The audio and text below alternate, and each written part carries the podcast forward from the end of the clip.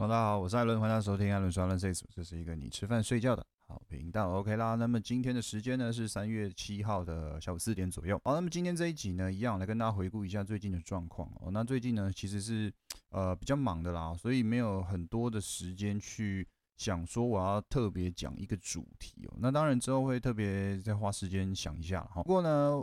保持一周的出产速度，然后再加上啊，跟大家讲一些关于现在股市上的状况哦。其实我认为关于那个收视率好像还不错，所以呢，今天也维持一样的节奏来跟大家讲一下最近的状况。本周美国股市跟台湾股市呢是相对都在做一个修正的哈，尤其美国股市修正幅度还是比较大，而且呢，基本上已经。把原本的多头的那种排列啦都跌破了，那台湾股市则是还没，因为台湾股市呢还有一个一万五千点的低点还没跌破，那只要这个低点没跌破呢，我都认为台湾股市哦只是在修正，还不是完全的偏空。当然也有很多的一些数据跟一些东西啦，都反映后面可能还有跌幅。好，那么我们就今天一样啊，跟着我走哈，跟着我走来听一下最近的一些状况。那我们一样先来看一下最近的新闻哦。首先呢是这个纾困专案啊，纾困专案呢在六号的时候啊，参议院呢以五十票对四十九票的些微差距啊，通过了一点九兆的美元纾困专案。那么下周呢，周二的时候就是九号啊，会再送到众议院去表决。那只要众议院通过呢？法案就会由美国总统签署并且生效。吼，好，那其实这次蛮幽默，刚刚五十票比四十九票嘛，美国的共和党啊，就是他们的在野党是全数反对的，而因为呢，有一位共和党的议员呢，他是缺席的，所以呢，民主党就用一票的这个差距通过了纾困法案。然后其实，呃，想一想就觉得这是不是在拍这个之前那个纸牌屋啊，还是什么？为什么？哎，我我让你不要出席什么的之类的，然后没有了。就是自己的一个想想象了哦，那因为可能这个太黑暗的东西看太多，看到这种哎缺席的法呃缺席的，因为缺席没有办法投票，那我就觉得哎这是不是背后又有阴谋？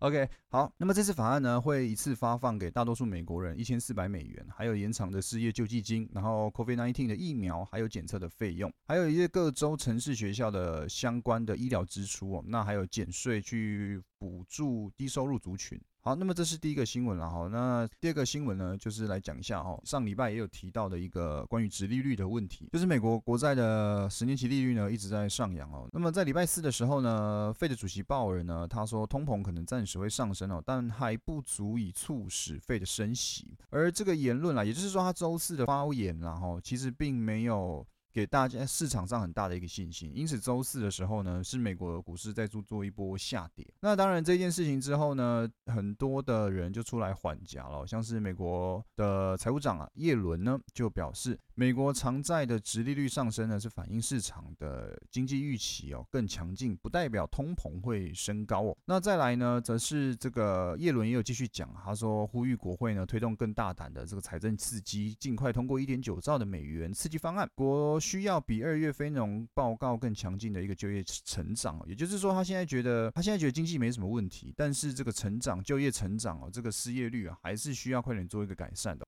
另外呢，则是这个圣路易联准银行总裁布拉德呢，在周五的时候表示啊，美债殖利率上升并不会。令人担忧哦，这个是反映经济前改善的一个状态。他讲了这句话之后呢，十年期美债值利率呢一度穿到了一点六二以上，随后才回落到一点五五帕。这个回落呢，也促使美国呢在周五的时候盘中翻红。那美国周五是反弹的嘛？反弹幅度其实也还不错，不错归不错啦，不过并没有改善目前就现行而言来说的一个空头格局。好，这是大家需要比较留意一点的。另外一个新闻呢，则是我们的。台湾经济研究院啊，发布了一月制造业的景气灯号，整体呢是上升了三点三六分，来到十六点七九，由绿灯转为红黄灯哦，那是二零一零年以来呢首度见到黄红灯，表示呢景气是在上升的啦，这黄红灯是一件好事情啊，不过等升到红灯，大家可能要注意，可能是景气过热，那有兴趣呢可以上网去查一下什么是景气讯号灯哦。再来呢，则是这个疫苗的部分哦，大家就知道嘛，现在疫苗正在快速生产了嘛，对不对？那台湾股市当然也是不落人后。如果有想要了解哦，或者想要介入关于疫情的开发哦，台湾有哪些股票可以注意？像是高端疫苗六五四七，台康生技的六五八九，今年呢合作最大年产可达一千万剂。再来呢，联雅生技跟国光生啊，还有台药呢，也会有新的产线呢去开发出来。好，继续讲下来哦，就是这个翻开台厂的产能来看哦，今年其实各家呢都有逐步去扩产，那集中速度最快就是高端疫苗这间公司。他们呢预计在今年中申请 EUA 后啊，产能将逐步扩大到三百万剂。如果未来的疫苗能够顺利上市的话，将跟台康生合作，那年产呢就能最大增加到一千万剂。这个是一个好消息啦哦。那之前上个礼拜有提到嘛，就是因为这个疫情啊开始逐渐好转，那疫苗也开始在量产哦。印度呢成为第二大的世界疫苗生产的国家，那运输也因此而受惠嘛。所以这是其实大家可以去留意一下。如果你不想买运输，觉得运输涨太多，但你又想参与这一个疫苗开始复苏的行情，那也许哦这几间公司呢，你可以去留意一下。好，再来这是最后一个这个半导体的部分。那我们台湾的半导体呢，其实在市值啊，二零二零年的时候呢，已经是全球第二大，而且有完整的上下游供应链。随着最近的这个五 G 规模开始提升哦，对于我们的整体台湾半导体来说呢，当然是一件非常好的事情哦。现在啊，关于 IC 载体的这个业者指出呢，台湾啊晶圆代工呢是独霸全球的，在晶片封装立体化之下呢，IC 载板的制造难度是越来越高，那孔数有增加，什么线路宽度萎缩呃萎缩啊，然后载板面积层数都在增长哦，所以 IC 载板跟晶圆代工的关系会越来越紧密。他们还说出来，台湾晶圆代工呢。呃，是具备高竞争力的，然后上下游又非常的完整，自然是更有优势。我们台湾的这个 IC 载板的国家队呢，基本上已经开始在成立了，然后台湾的。半导体呢，未来我觉得只会越来越好，因为科技是不断在进步的，越来越多东西啊是绝对又需要半导体的这个供应的。好，那么就讲讲回来，我们现在大盘最近大盘呢是一直在修正嘛，对不对？那台湾股市呢，台积电也破了一个前面的低点哦，虽然是礼拜五破有收回来，不过破了就是破了哈。那我反而觉得这是一件好事情啊，因为大家之前在六百四、六百五、六百六、六百七的时候呢，就在说哇，好想买台积电，呃，在下跌等上车，但现在到这个时间点哦，也回落将近一百点了嘛，对不对？将近九十块了哈，将近应该要九十几块有。那回落九十几块，这反而很多人说，哎，台湾要崩盘了，不敢买台积电。然后我就觉得这个很奇怪啊，你当初一直在涨的时候很想买，那现在回落给你接低，你又不敢接。那其实，那你到底什么时候要进场？然后就等开始有涨的时候说啊，早知道就要买了。其实我觉得买股票这件事情啊，你不用想要买到最。低的低点只要买到相对低点其实就是很漂亮的。当然，这个又牵扯到你的资金布局啊，或者是你整个资金的使用状况等等哦。这个就可能没有办法在一集内做一个完整的解说，有机会可以再跟大家聊聊我的资金配置。讲回来啦，反正买股票呢。